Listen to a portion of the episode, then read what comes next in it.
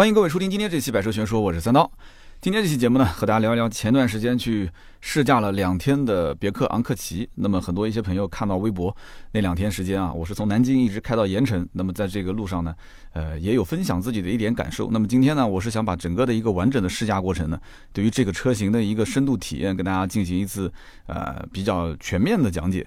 那其实很长一段时间也没有这样比较轻松的跟大家去聊一款这个车子的深度试驾了。那么我们也知道，之前有的试驾可能是特约合作，对吧？那么有的。试驾呢啊，也仅仅就是可能试了半天，试了一天。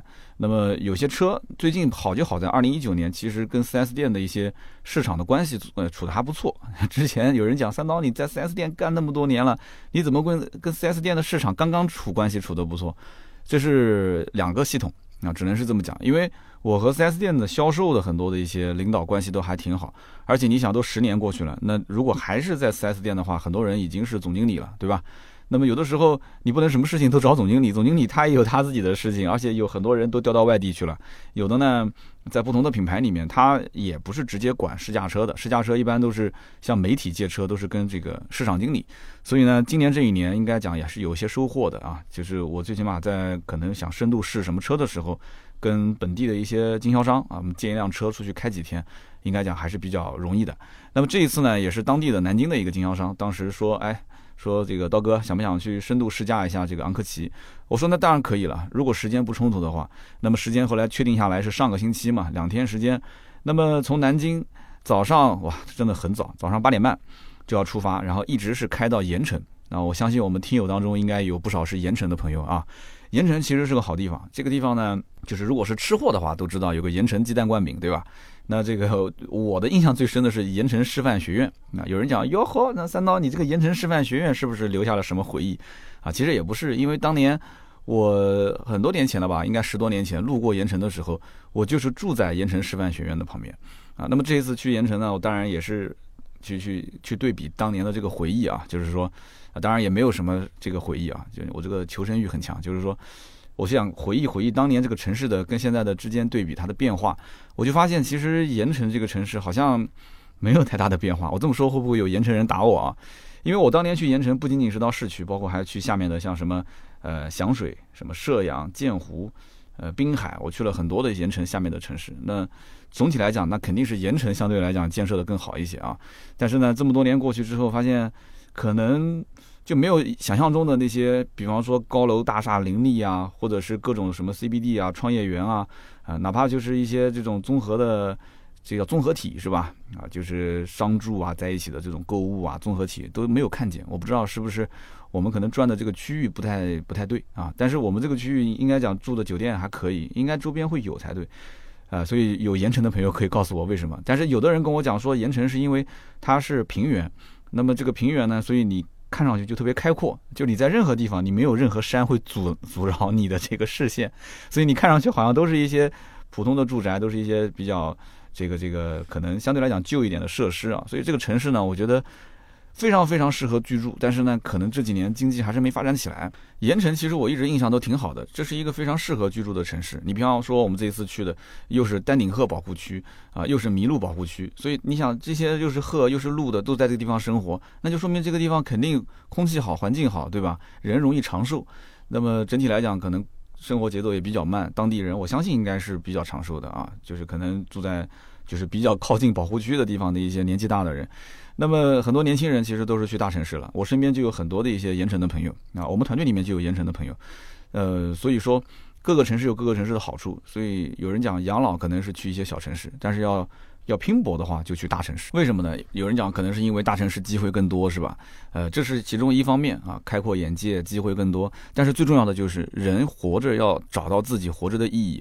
对吧？有的时候在小城市里面呢，也不是说没有什么意义啊。在小城市里面，你可能在出生的那一天，你已经被人贴标签了，因为就那么小的一个城市，你就是，就比方说你爸是个裁缝，你就是老张啊，张裁缝的儿子，对吧？你如果你爷爷是一个这个磨豆腐的，那你就是那个磨豆腐的老孙家的孙子啊，所以你就已经被贴标签了。你是谁不重要啊，你们这个家族是谁，那就更重要一些。但是你到大城市里面就不是这样的，大城市里面靠自己打拼啊，打拼出来之后你就是你，对吧？三刀是谁？三刀是谁？你都认识，你知道的。但是三刀的父亲是谁？你不知道，对吧？所以现在提谁提谁的名字，那提的永远是你自己。大城市嘛，都是漂泊过来自己打拼的一些人，所以都很辛苦。但是每个人有每个人的活法，对吧？就像车子一样的，每个车有每个车的造法，那么自然会有人喜欢，自然会有人不喜欢。就跟我们今天聊这个昂科旗其实是一样的。这个车当时在广州车展上面，我还拍了一段小视频。我当时讲，我说这车管定价确实不便宜啊。为什么？倒不是说这个车本身价格贵，而是作为一个别克的品牌来讲啊，别克的品牌去承载这样的一个价位，二十九万九千九起售，然后一直到三十七万九千九，那是什么概念？这个车子的价格已经是可以说起售就三十了嘛。那么对于一个别克品牌的标，它能不能承载三十以上的这个价位，接近四十万？这个我是打一个小小的问号的。为什么我要这么讲？因为想干这件事情的人啊，我曾经就在节目里面说过，整个的合资品牌当中有两家是想干这件事的，一个就是大众，一个就是别克。你去想一想，即使是丰田、本田啊，在中国卖的也算是不错了，对吧？我们很少能看到丰田、本田有冲这么高销量的，对不对？丰田当然了，比较特殊的像埃尔法，这个我们就不谈了。我刚刚一提这个价格，讲这句话，肯定有人要讲三刀说的不对，对吧？埃尔法、威尔法那个是神车，那个另当别论啊。那么除此之外，可能像兰德酷路泽啊，当然这个车也算是了，但是这个是一个硬派越野，就它的定位和属性我觉得不太一样，就是比较偏家庭的这种用车环境当中，我觉得想来想去就是个汉兰达啊，汉兰达的价位确实定的是比较高的，主销车型基本都是在三十万以上啊，那么。除此之外，你看大众就一直想突破这个口子，想要去抢豪华品牌的市场。所以大众有个辉昂，辉昂当年的那个 V 六的发动机，对吧？那么好的一台车，但是最终呢，我现在说大众车好，是不是有人会喷我啊？你之前刚说过帕萨特。我们先不谈它那个偷工减料啊，我们就说本身这个车的驾驶品质。如果有人开过，你就知道了。V 六的辉昂其实它是值这个价格的，但是呢，它没有四个环的这个标，所以同样如果是四十万，肯定是选奥迪 A 六，不会有人去买辉昂，所以辉昂卖不动啊。全中国辉昂卖的最好的应该就是成都吧。就成都、四川那个地方就很奇怪，你别说是辉昂，当年的辉腾也是四川那边卖的最好，就很奇怪。我不知道是因为经销商特别厉害，还是当地人特别低调，还是怎么回事。反正我们回到这个车本身上来讲，其实这车啊，现在你要去看它的这个定价，如果说没有优惠的话，我个人觉得也就是两驱尊贵这个配置卖的比较好啊，它应该是咨询量比较多的，三十一万九千九，但是。啊，为什么我要说但是呢？但是是什么呢？就是前期因为厂家先是推了一批，比方说像艾文利的版本啊，所以他收订单收的一开始是艾文利的版本，六座版的顶配。那么其次呢，有些人他是这种样一个想法，什么想法呢？我既然已经不选择 BBA 的车了，你同样如果是四十万，你 BBA 你像 Q 五这种随便选，对吧？宝马的叉三也可以考虑，没有任何问题，四十万四十多万的预算了。那哎，我为什么要退而求其次，我去选一个别克呢？对不对？有的人甚至不认为是退而求其次，有人觉得，那我我觉得别克就可以啊，对不对？我家里反正奔驰我也有，对不对？所以因此他买这个车的目的是什么？他要追求相应的舒适度，或者说是安全性啊，也可以说是精密性，也可以说是他要的是七座的空间。反正你不管要什么，这车子至少有那么一两点，甚至每一个点它符合这个人的要求，就唯独在品牌方面可能说，哎。好像满足不了，但是你要知道，他既然买这个车，他就已经考虑过品牌方面这个事情了。我既然舍弃了 BBA，我选择了别克，那他就是觉得，那这个价格我能接受，配置我能接受，开起来感觉 OK，他就选了。所以其实如果论这台车真正的性价比来讲，应该是两驱尊贵三十一万九千九的性价比比较高。那我看各个平台什么编辑啊，这些都是推荐，但是实际的销售情况，我告诉你，第一批购车的人都是买顶配。就是我这次试的这款车，三十五万多的，或者直接跳到三十七万九千九，直接定艾文利版本，对吧？专属配色，对吧？车身专属标识啊，车内的很多的一些这个整体的用材用料，其实也是跟三十五万多的版本不一样，所以因此都是顶配或者说是艾文利啊，是现在第一批买车的人他们去买的，而且也不讲什么优惠。现在什么行情呢？现在的行情就是五千的定金抵两万的车款，那我们就可以理解是优惠一万五千块钱，对吧？而且这个价格还能谈啊，就是说你要坐下来再谈一谈，我我估计啊，反正送送保养啊或者是什么之类的，应该问题不大，因为这车本身发动机、变速箱是保八年十五万公里嘛，对吧？所以你跟他再谈一谈整车质保，说不定也可以再给你拉拉长一点。这个其实第一批这个车嘛，对吧？第一批车厂家可能对价格要求会稍微严一点，我只能说是要求啊，现在不敢说是厂家控制价格了，因为雷克萨斯不是刚被罚款嘛。所以这车有人肯定要问了，说那后期三刀你觉得它会呃优惠多少钱呢？其实我的判断就是这个车的优惠应该是在四万到五万之间，就是后期啊，应该会稳定在这个价位啊。我相信这期节目可能别克的经销商，包括可能有一些 呃公关啊这些领导都会听，但是我仍然保持我的观点，为什么呢？我给大家分析一下就可以了。首先，这台车子呢，按照厂家的这个销售的逻辑来讲，它的优势是它是 C 一平台，而且是 C 一的第三代的平台，它应该是跟凯迪拉克的叉 T 六啊、叉 T 五啊是同平台的，对吧？那么昂克旗这个车子本身，别克其实还是蛮，就怎么说呢？就是它的调性，其实他自己还是觉得蛮蛮蛮高的啊，所以他会觉得我卖个三十来万、四十万是 OK 的。但是呢，你要知道整体现在大环境是怎么样的？大环境就是别克因为上了三缸，就导致下面的这些小老弟啊，车子一直卖的都不是特别的好啊。我指的不是特别的好，不一定是销量啊，也包括它的利润，呃，优惠幅度。所以呢，你像英朗这种车，你像 G R 六啊这些三缸的啊，就价格一直拉的都非常的低，所以你就往上想要说把价格攀高，非常非常困难。那除非，除非什么呢？除非就是厂家真的是严格控制这个车的产能，我就不在乎它的市场的占有率啊，我不在乎，我每个月就空这么多，我一个月就五千台，全国经销商分一分，啊，有的买就买，没得买拉倒。哇，你要是这种调性，那我觉得 OK 的，没问题。那我刚刚收回我的话，四万的优惠，五万的优惠可能做不了，我估计最多也就是一万五到两万。但是我个人觉得不太可能吧。这个车子首先它是一个新车型啊，它是个新车型，它不是什么迭代的车型。迭代车型我可以看看前面几年的这种呃销量情况，我再控制一下，对吧？但是它是一个新车型，肯定是要打口碑啊，肯定是要冲销量，这不用讲的。对不对？能卖一万绝对不会生产八千，能卖一万五绝对不会生产一万台。所以按照别克的这种，而且喜欢去冲量的这种性格，我觉得啊，它只要一旦冲量，经销商有库存，呃，先从一万开始，一万五、两万、两万五、三万，所以后期应该讲维持在四万上下的优惠问题不是特别大。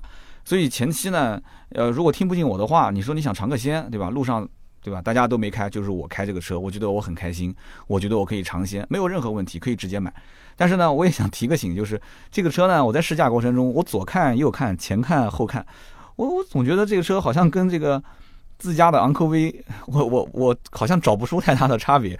就是你可能找它的一些细节上的变化肯定是有的，对吧？而且你站在侧面，你要是了解昂科威的话，你一看它的车的这个 C 柱后面啊，确实是长了一部分。因为这车将近五米嘛，怎么可能不长呢？对吧？它又是个七座车，但是，呃，你开这个车，你要让别人认为啊，我开了一辆新款这车在路上，然后马上让别人发现你开的是一个新款的昂科旗，呃，我觉得还是比较难的。所以这车呢，应该讲还是要冲销量，冲销量就一定是要牺牲掉一部分的优惠幅度啊。整体的别克就是这么个氛围，所以这是我的一个推断。但是目前来讲，这个车呢，库存量比较少。那么它的订单的数量呢，相对来讲其实也不是很多，有的店里面可能也就是个两三张订单啊，三四张订单，有的店稍微好一点，因为我们不是有一个全国汽车销售的群吗？那么我问了一下来，就是有的好一点的可能五六张吧，可能十张不到一点，大概就是这么一个情况。前期呢，都什么人来订车呢？一般就是可能这家经销商的总经理啊、老板的一些朋友啊，说哎上了一个新车，啊至于怎么批价格，销售不管，对吧？销售就只管开票，原价开票。那么老板怎么给，怎么后面跟他谈，那是老板的事情。反正销售你就给我按照原价卖就可以了，对吧？一般都是这样的。还有呢，就是一些大客户，啊，就是可能以前经常买别克的一些老客户，他过来进行回购，把家里面的车子置换掉了。哎，我觉得你们家刚上了一个七座的这个 SUV，这个最近怎么样啊？价格问了几家店，发现啊都没有优惠啊。想想看，反正年底了也该换车了，所以直接就给换掉了，都会有这样的一种情况。但是呢，绝大多数的人应该还是要等优惠，不放假。他们就不出手啊，不见兔子不撒鹰，肯定有这样的一些客户比较多，而且，那么这个车的驾驶感受，包括它的乘坐感受，因为开了两天时间嘛，从南京开到盐城，然后在盐城又开到啊，又是这个仙鹤的保护区、丹顶鹤保护区，然后又是开到麋鹿保护区，那么整个开下来来来回回应该是有将近六百公里。那么车上呢，我们主要是三个人在换着开。那么每个人也不能说是平均吧，反正我开的也不算少。这个车呢，首先我讲一下它的这个车上的安全配置啊。这个车子的 ACC 自适应巡航是有的，因为我开的是顶配嘛。然后呢，这个主动刹车也是有的。然后呢，车道偏离预警、车道保持都是有的。有人讲说，哎，那这个不就是 L2 的自动驾驶吗？错，这个还不算是。为什么呢？因为我自己的那台威马不就是有 L2 的自动驾驶吗？在我的理解，L2 的自动驾驶，它首先一定是让这个车辆能保持在两条白线中间啊，始终保持在两条白线中间，它的方向基本上是不怎么波动的。换句话讲，它不会像那种喝醉酒一样的，往左边偏偏偏，哎，压到白线了啊，给你扳回来。它再往右边偏偏偏，压到白线了，再给你扳回来。这个不叫 L2 自动驾驶，这个只能说是它具备了 ACC 自适应巡航加车道偏离预警和车道保持。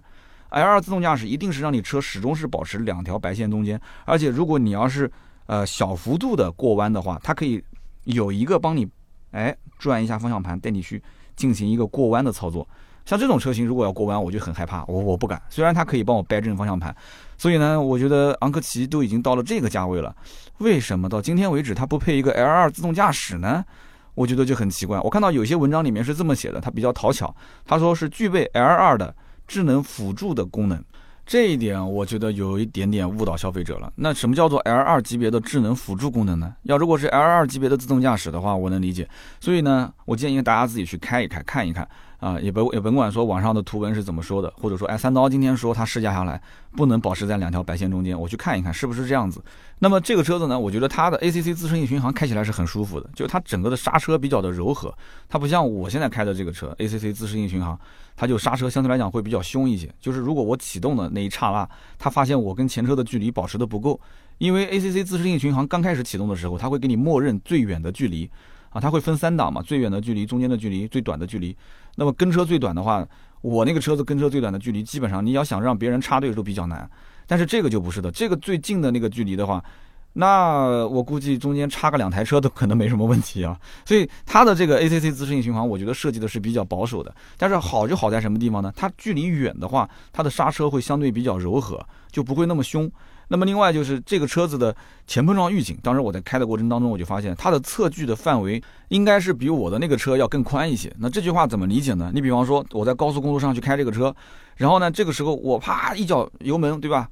就是我想提速，然后这个过程当中会发现，哎，左边有台车稍微往右边偏了一点，就可能稍微压到了一点点我的白线，哎，结果这个车子叭一脚刹车就刹下来了。其实我跟前车根本不可能撞到，我提速的话，也就是老司机都知道，老司机对于两两侧的这个车宽判断是非常准的啊。基本上你要是过限宽门，我不讲夸张的，我可能两边各留个两公分我都能过得去，对吧？但是呢，在高速公路上面，那个车子左边的车稍微有一点点变道。它其实都根本没变道，只是压到一点白线，车子咔嚓就给你一个这个主动的刹车就给你踩过来了。所以，我我自己那个车是不会出现这种情况的。我开了那么久了，我那个车子就除非是我想提速，但是我离前车太近了，我突然想变道，它给我一脚刹车。那个奔驰 C 啊，包括威马都有这个功能。但是你要如果说旁边的车子稍微往白线的那个位置压了一下，让我的车子产生主动制动的功能，我。从来没遇到过，所以我觉得它可能是测距的范围相对来讲会更宽一些。那么这个车的变速箱，我觉得它的反应，我跟之前的昂科威的对比，我觉得反应速度会稍微比它要快一些。也可能是因为这个车子本身相对来讲车重，所以呢，它的这个整个的变速箱的反应啊，如果是再慵懒一些的话，那驾驶感受会不太好。所以呢，工程师可能在这方面做了一些调整，做了一些优化。但是呢，整体的油耗，我觉得。不是特别的友好啊！当然了，买这个车，我相信很多人也不会在意说它的油耗有多低。我们全程开下来，因为是试驾车新车嘛，基本上都在十一个上下，十一个。而且你要知道，我们大多数跑的还是高速，所以这个车的油耗，我估计啊，应该跟大多数的二点零 T 版本的别克的车，比方说像君越的车，这种车型的油耗是一致的，应该都在十一到十二个油左右。如果你要长期跑高速，我估计也也也下不到十个油以内啊，基本也在十到十一。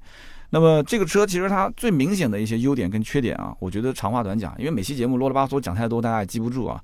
它的缺点我觉得几个方面啊，第一个，都已经是三十五万的车了啊，这个车型竟然它的屏幕还是个八英寸的，这个我不太能接受。因为现在这个年代大家都知道，除了要有车联网，要有什么语音互动识别这些，对吧？但是屏幕也得大啊。虽然我也不拿这个屏幕看电影，但是大。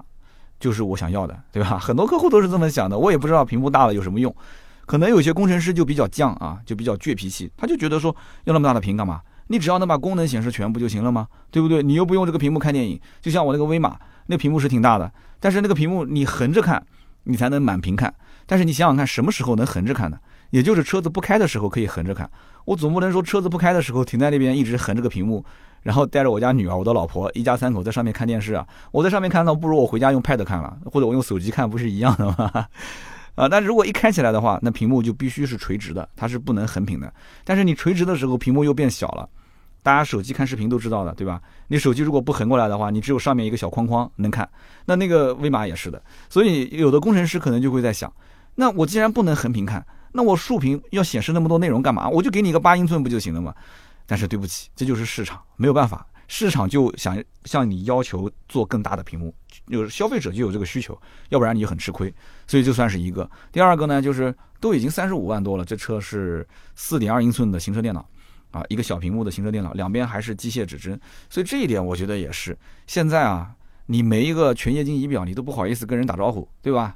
你说你都快四十万的车了，对吧？你说你连个全液晶仪表都没有，你哪怕哄哄我、骗骗我也好啊，哎，所以没有这个。但是它有个 HUD 抬头显示，哎，这个到了顶配，我觉得有也很正常啊。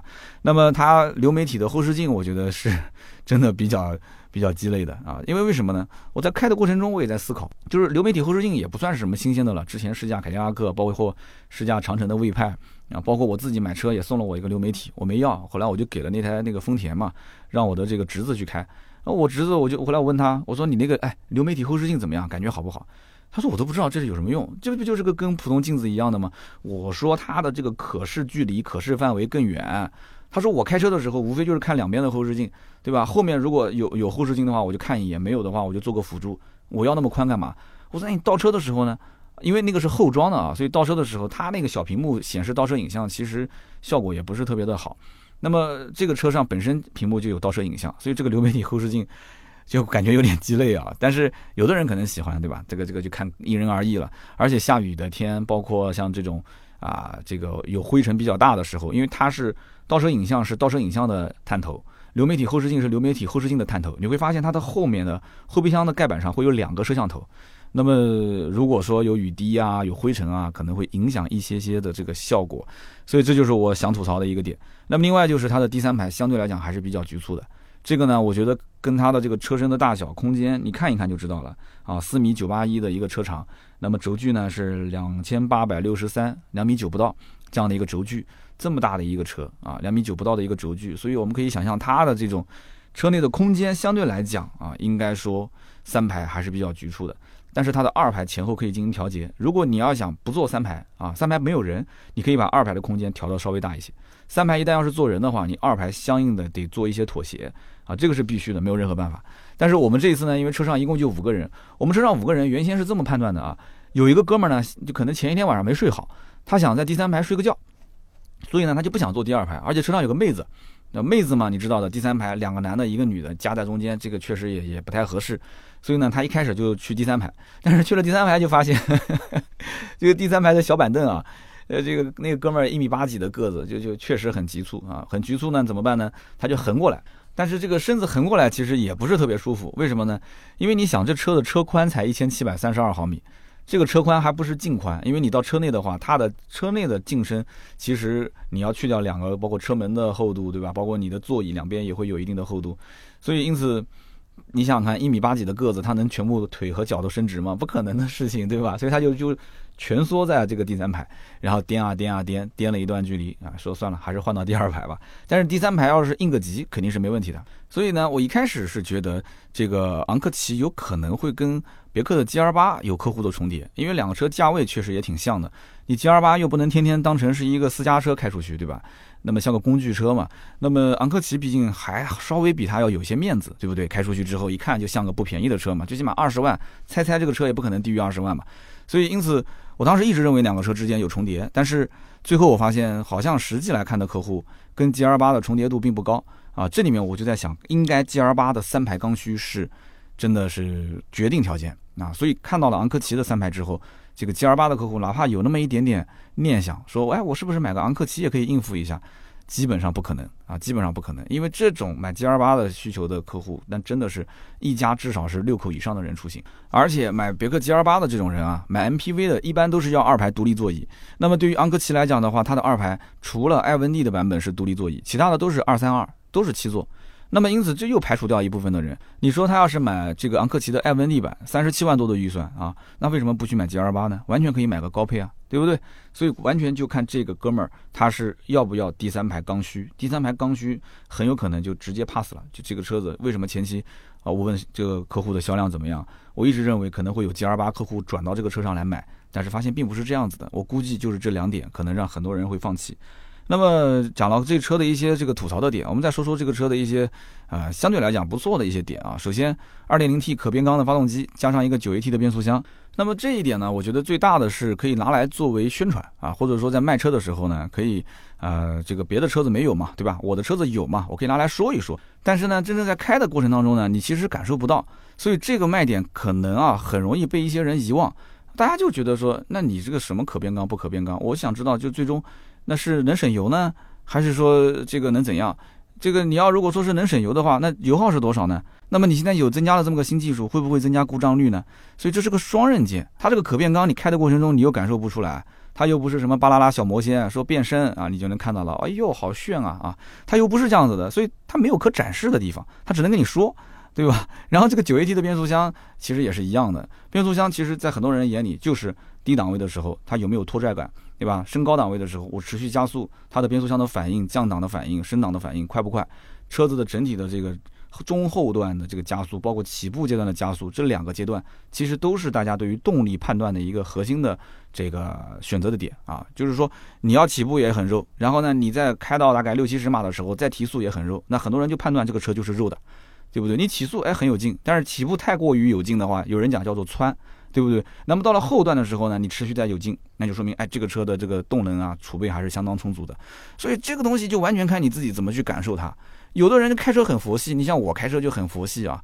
开车佛系的人，你对于我来讲，那我其实只对于你起步的这一段，我有一些要求。后续的这个持续加速，其实我没有太多的要求，因为我不会在路上天天跟人飙车的，是吧？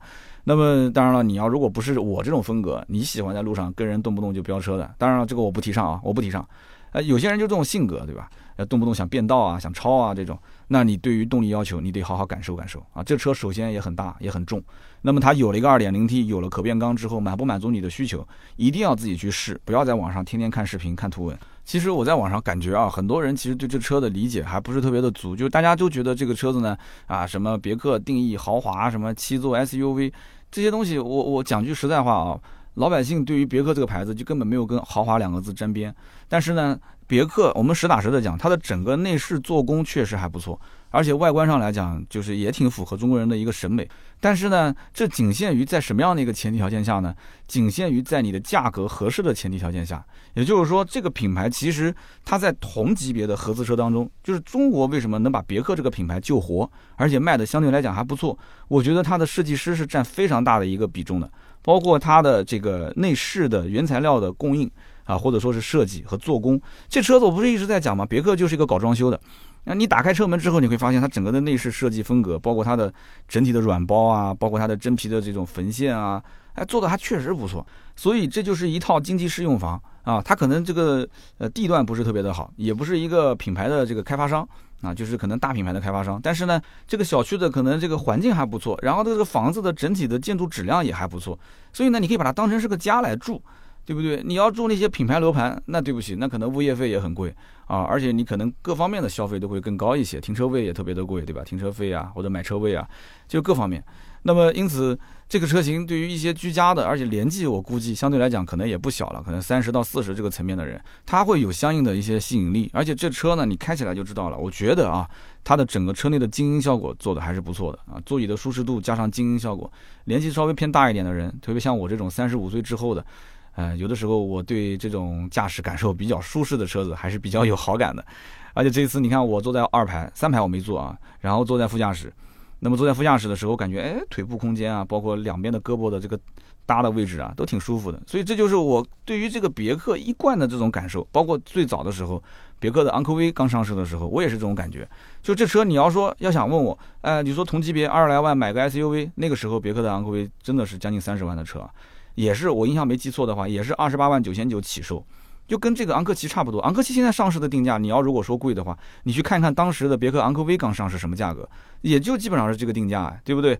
就是几年之前。所以当时我就觉得那车，哎，内饰做工不错，然后呢，舒适度也不错。那就是开起来的时候，我觉得它的变速箱跟发动机的匹配可能还不是那么的太完整，它的低速的档位的这个顿挫比较明显。然后上高速之后呢，你要去持续加速，后段的这个加速呢，呃，换挡相对慵懒一些。这就是当时我给它的评价。那个视频，我记得在腾讯的大苏网以前有档节目里面，我是客串做主持嘛，我还做过一个评论。啊，那也是我最早最早做这个，呃，汽车的在线视频的这种，就算算是个小评测吧，啊，然后是跟南京的一个叫做大叔的丝袜奶茶店的老板，我们两个人在一起，当时一起做了一个这个节目，挺有意思的啊。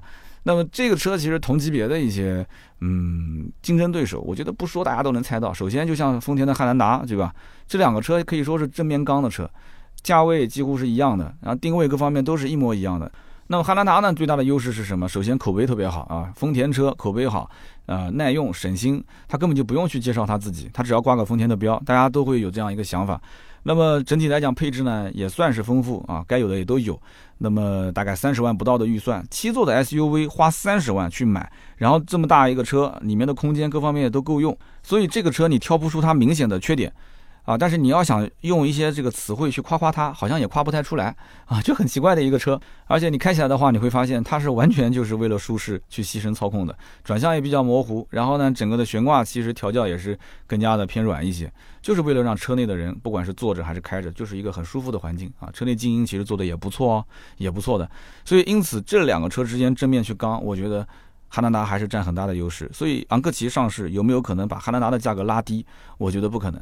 啊，汉兰达就是汉兰达，汉兰达自己卖自己的，只要汉兰达不增加产能啊，它只要不增加产能，这个车的价格基本上还是维持原价，甚至还要对吧？现在很多地方是加装潢啊、加价的状态。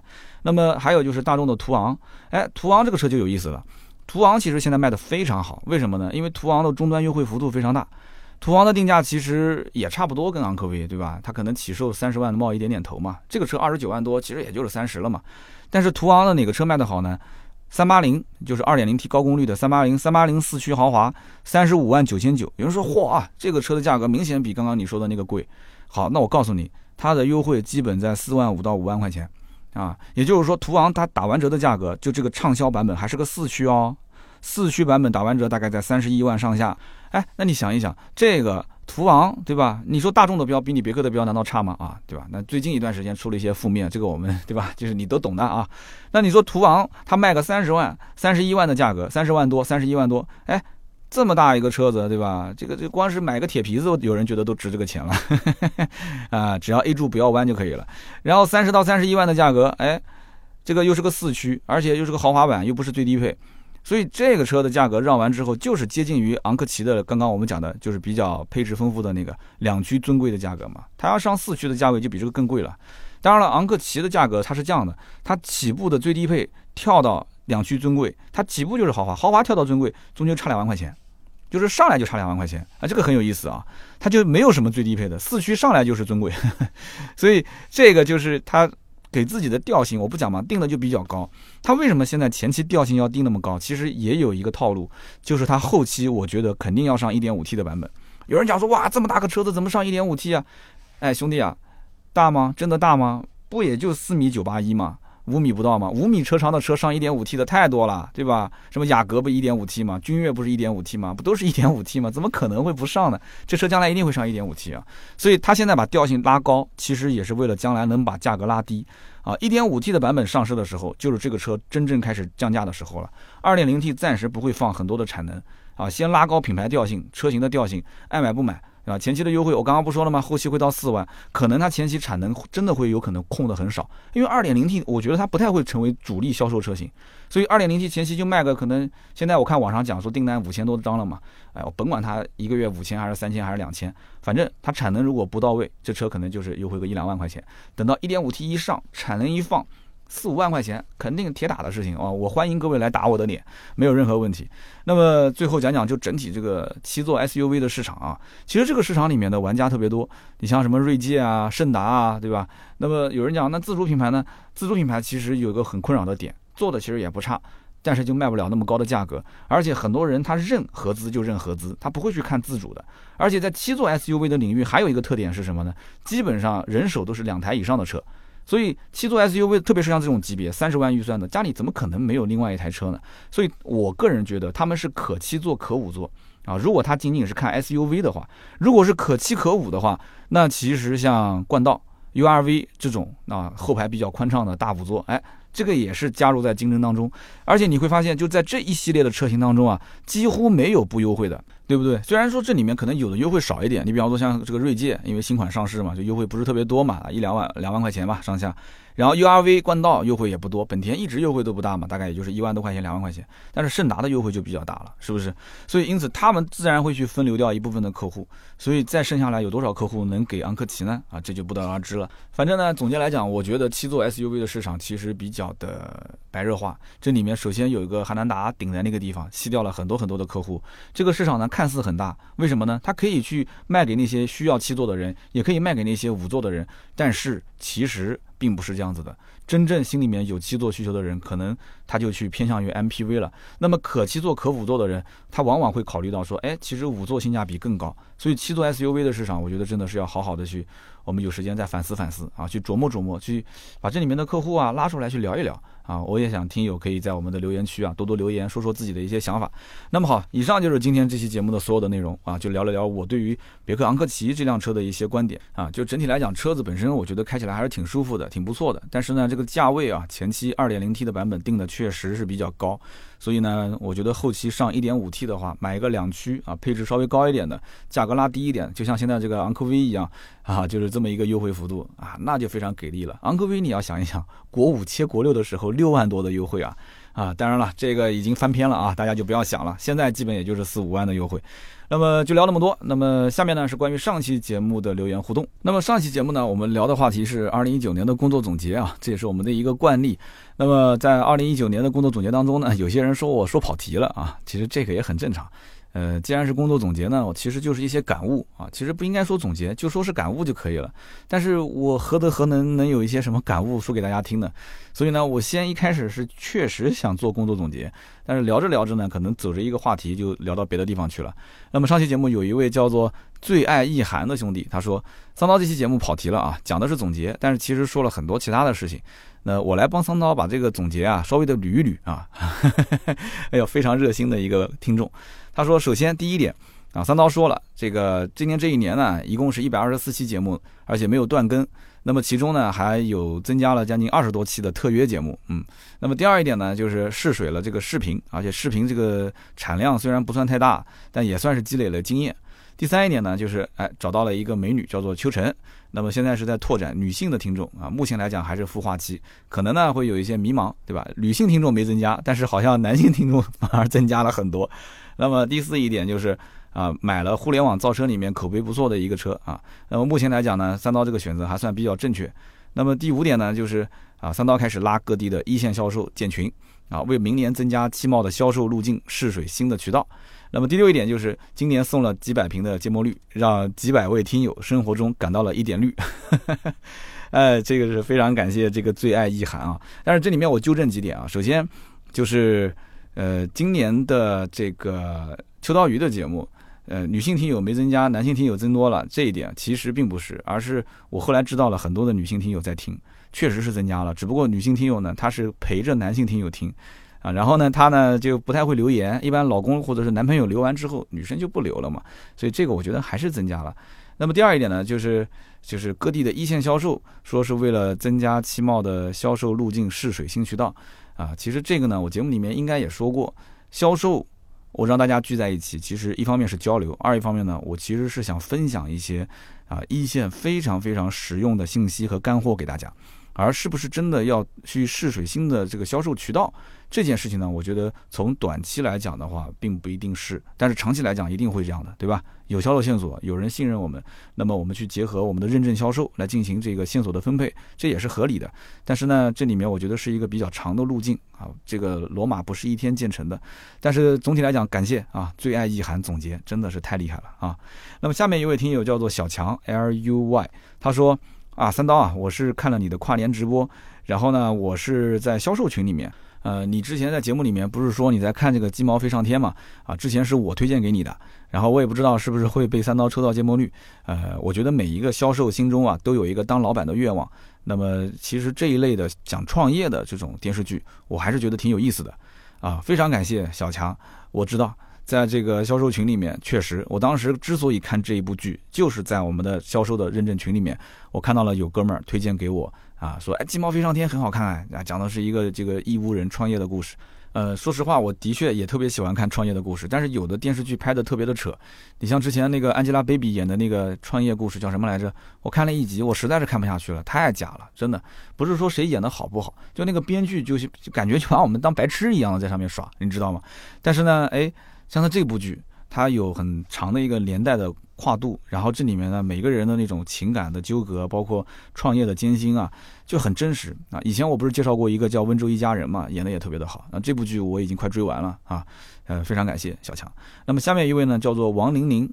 那么王玲玲呢，是针对我上期节目里面讲到了电视购物啊这个情节，她说我们家就是做电视购物的。三刀，我给你普及一下啊，电视购物呢，它分成卫视购物和家庭购物两个大的类别。那么前者呢，卫视购物呢，就是厂家制作节目带包装啊，整体来讲包一个时间段，然后呢厂家来发货，所以你可以理解成就是有一个金主啊包了一个时间段，他怎么说怎么做，反正你只要不那个啥就行了啊，就完全不受监管。那么后者就是卫视购物呢。它呢就必须得拥有国家广电颁发的购物牌照的二十四小时专业购物频道。那么它的节目制作以及发货都是电视台来负责。它有专门的这个接线部门以及质检部门。它对于工厂入库的商品严格把关，合作都是工厂资源。它是有广电背书的啊，这个质量还是相对有保障的。呃，就比如说南京这边就有一个叫好什么什么的啊，不就不做广告了。他说我们家是从业了八年，从家具到家电，从珠宝到收藏，反正我们家做了很多的一些产品的供应商，那么也有很多性价比比较高的一些产品。哎，这个叫王玲玲，我记得你应该是我们的第一批听友啊，记得你说是做收藏的是吧？好像还说要送我字画什么的。这个王玲玲，哎，这个名字一说，我突然之间就有印象了。哎呀，真的是老听友，应该是听了我节目最起码最起码四年以上了。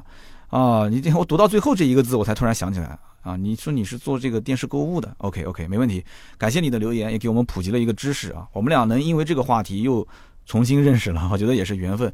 你可以跟盾牌说，你说你是老听友王玲玲，然后你让他把我的微信推过来，我们俩可以加一下。真的是非常老的一个听友了，有印象。好，那么下面呢是二零二零年的第三期节目，这一期呢是个特约哈，大家也看到了啊。结果二零二零年的开门第一个特约竟然是。啊，雷诺，因为上次的雷诺是等于跨年了嘛，从二零一九年定了四期，一直到今年，这是第四期。那么克雷宾这期节目，我们看到有很多的留言。那么大家呢，其实对于特约节目啊，我觉得还是要多多支持。而且我提前想跟大家商量一件事情，就是二零二零年我很有可能就不加特约两个字了。有人讲说三刀，你这是不是忘了初心了？其实呢，并没有啊。大家想一想，这个里面呢，呃，除了周三、周六更新的节目以外，这么多年大家听下来。其他的，但凡是增加的更新，肯定百分之百都是特约，对不对？那么因此，我觉得既然大家都已经约定俗成了，那还加它干什么呢？但是这里面可能考虑到有些新听友，他刚进来，他可能听了一期特约，听了两期特约，他发现说这个主播怎么回事啊？哇，这个车子都舔成这个样子了，哎呀，这个节目不好，这个节目不好，我不听了，我不听了。那么这样的一个增量到底有多少？而且这种说实话，嗯，因为特约不听，然后其他的一些节目他也不听了。那么将来有没有可能，他突然有一天在某个平台又看到了我的文章，看到我的视频，或者又听到了某一期节目又回来了呢？这种可能性都是有的。但是我心里也很纠结。那么有人讲说，三刀你到底纠结什么？你就是加特约这么多年不挺好吗？那我告诉各位，是因为遇到困难了。这个里面涉及到非常非常严重的几个问题啊。这个今天节目我们就不展开来聊了啊。就是如果说因为特约这两个字导致我的整个的节目很有可能啊，就是出现，比方说停更。那我这么多年没有出现过停更啊，因为特约这个两个字导致我停更，导致甚至于我就不做了啊。就是我讲的不做，不是指说就真的不做了，就是说在喜马拉雅平台可能大家看不到我了。大家觉得说是加呢还是不加呢？这个问题我也想抛给各位来听一听大家的意见啊。所以这个可能讲的有点严肃了啊，但是真的是这样子的。以前你想我只要加特约，所有的人都知道，三刀你只要一充值一有广告啊，那大家都无所谓，都是听友。但是同行平台，包括甚至一些竞争平台。啊，所以这个就相当于你把自己的弹药、自己的这个枪炮全部给暴露给对方来看嘛。所以一方面呢是我们的听友，我也得照顾；另外一方面呢又是这么多的一些瞄着的竞争对手啊。所以这个里面我觉得大家想不想保护我？如果是愿意保护我，或者说是有什么更好的妙招的话，你可以告诉我。但是在音频这个行业里面，从拓荒到现在跑的还算是比较快吧。呃，说实话。没有什么可以模仿的，就是大家是怎么操作的，我也不好看，因为有的很多的节目里面都是软植入，对吧？甚至定制的节目，没有人像我们这样说，音频节目还要加两个特约的字在上面，也就是好像我还有包括丁丁我们俩在做，其他很少很少都有这样操作的。哎呀，真的是挺为难的这个事情，所以我想听听大家的意见。好了，那我们讲讲特约节目当中的一些这个留言吧。那么有一位叫做燃情岁月九三三八，他说前段时间呢，4S 店试驾了一下啊，颜值没得说啊，加速、推背感都不错，发动机的声音呢很带感，不是那种光吼不跑的噪音，很有运动感。方向盘也比较粗壮，质感不错，握起来呢也挺舒服的。内饰呢整体应该讲没有什么硬伤。这个车子呢，其实后排空间如果不是一八五以上的人去坐，我觉得应该没什么问题。而且这个车的整体的这个悬挂滤震啊，还算是可以的。虽然是一个半独立悬挂，呃，整体呢全系 LED 大灯，这些都是要点赞的地方。但是我也要说说它的缺点。他说这个车呢，首先低配没有一键启动啊，遥控器跟高配都不一样，呃，这个是比较有落差感的。那么最有意思就是这个克列宾啊，它的喇叭，你试驾的时候你会觉得这喇叭特别小。然后销售跟我讲说，是因为车内的密闭性比较好。他说小就是小啊。他说我在展厅里面后来也按了一下，发现这个喇叭真的是太温柔太温柔了啊。说这个是不是因为在法国就是大家不喜欢按喇叭还是怎么回事？怕吓到行人吗？他说我现在目前是备选这个克雷宾啊。说三刀你去猜测一下这个车后期的优惠会多少？在徐州。那么其实这个车子呢，现在目前来讲的优惠幅度基本是不会有大的调整。那么各地呢差别比较大啊，我就不给你一个标准答案了，因为你可以在各个城市都去询个价，但是这个车子的价格不会就是，比方说你们这个城市优惠是一万五啊，它不会突然之间杀到两万五，因为它的首先量就比较小，就是它的产能会不多，再加上它的经销商啊授权网点也不多，所以呢它没有特别多的一个充分竞争的环境，所以这车呢就是属于。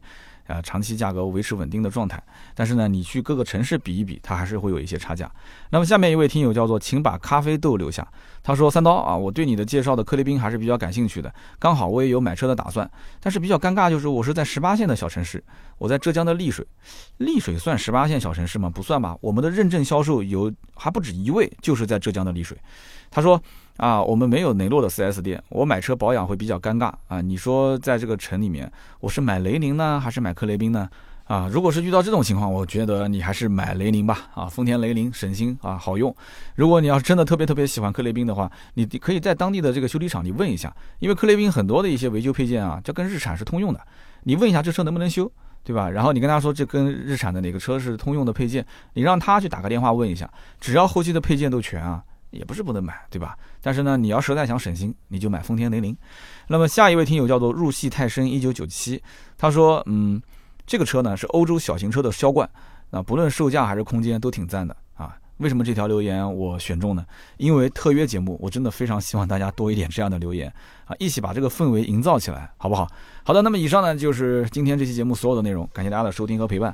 那么还是那句话啊，如果想跟我们互动，想找我咨询一些问题的话，也可以加我们的私人微信号四六四幺五二五四。那么也是在招募啊，我们的全国的在职的 4S 店销售，也可以加这个微信，可以进我们的微信群来聊天。那么包括其他的一些准备买车的听友，也可以加这个四六四幺五二五四的微信咨询新车跟二手车的价格。那么除此之外，马上不是要过年了吗？我看了一下，今年应该是二十四号开始放假。呃，我也是在征集各位。呃，过年啊，我想做一个特别节目，天南海北送祝福。也就是说，大家呢有本地的这个方言比较有特点的，都可以讲一分钟的话。你可以拿起微信直接跟盾牌说就可以了。那你要是会录音嘛，当然录下来，手机录音效果更好，对吧？你可以发微信给盾牌，一分钟之内啊，你就用你的方言随便说什么都可以啊。你跟我讲讲你是怎么认识百周全说的啊，或者说你送一点小祝福给我们都可以。啊，这样的一个小招募啊，希望大家呢就是开开心心过一个这个团圆年，然后我的节目呢也可以给大家助个兴啊。那么今天节目就到这里，我们周六呢接着聊，拜拜。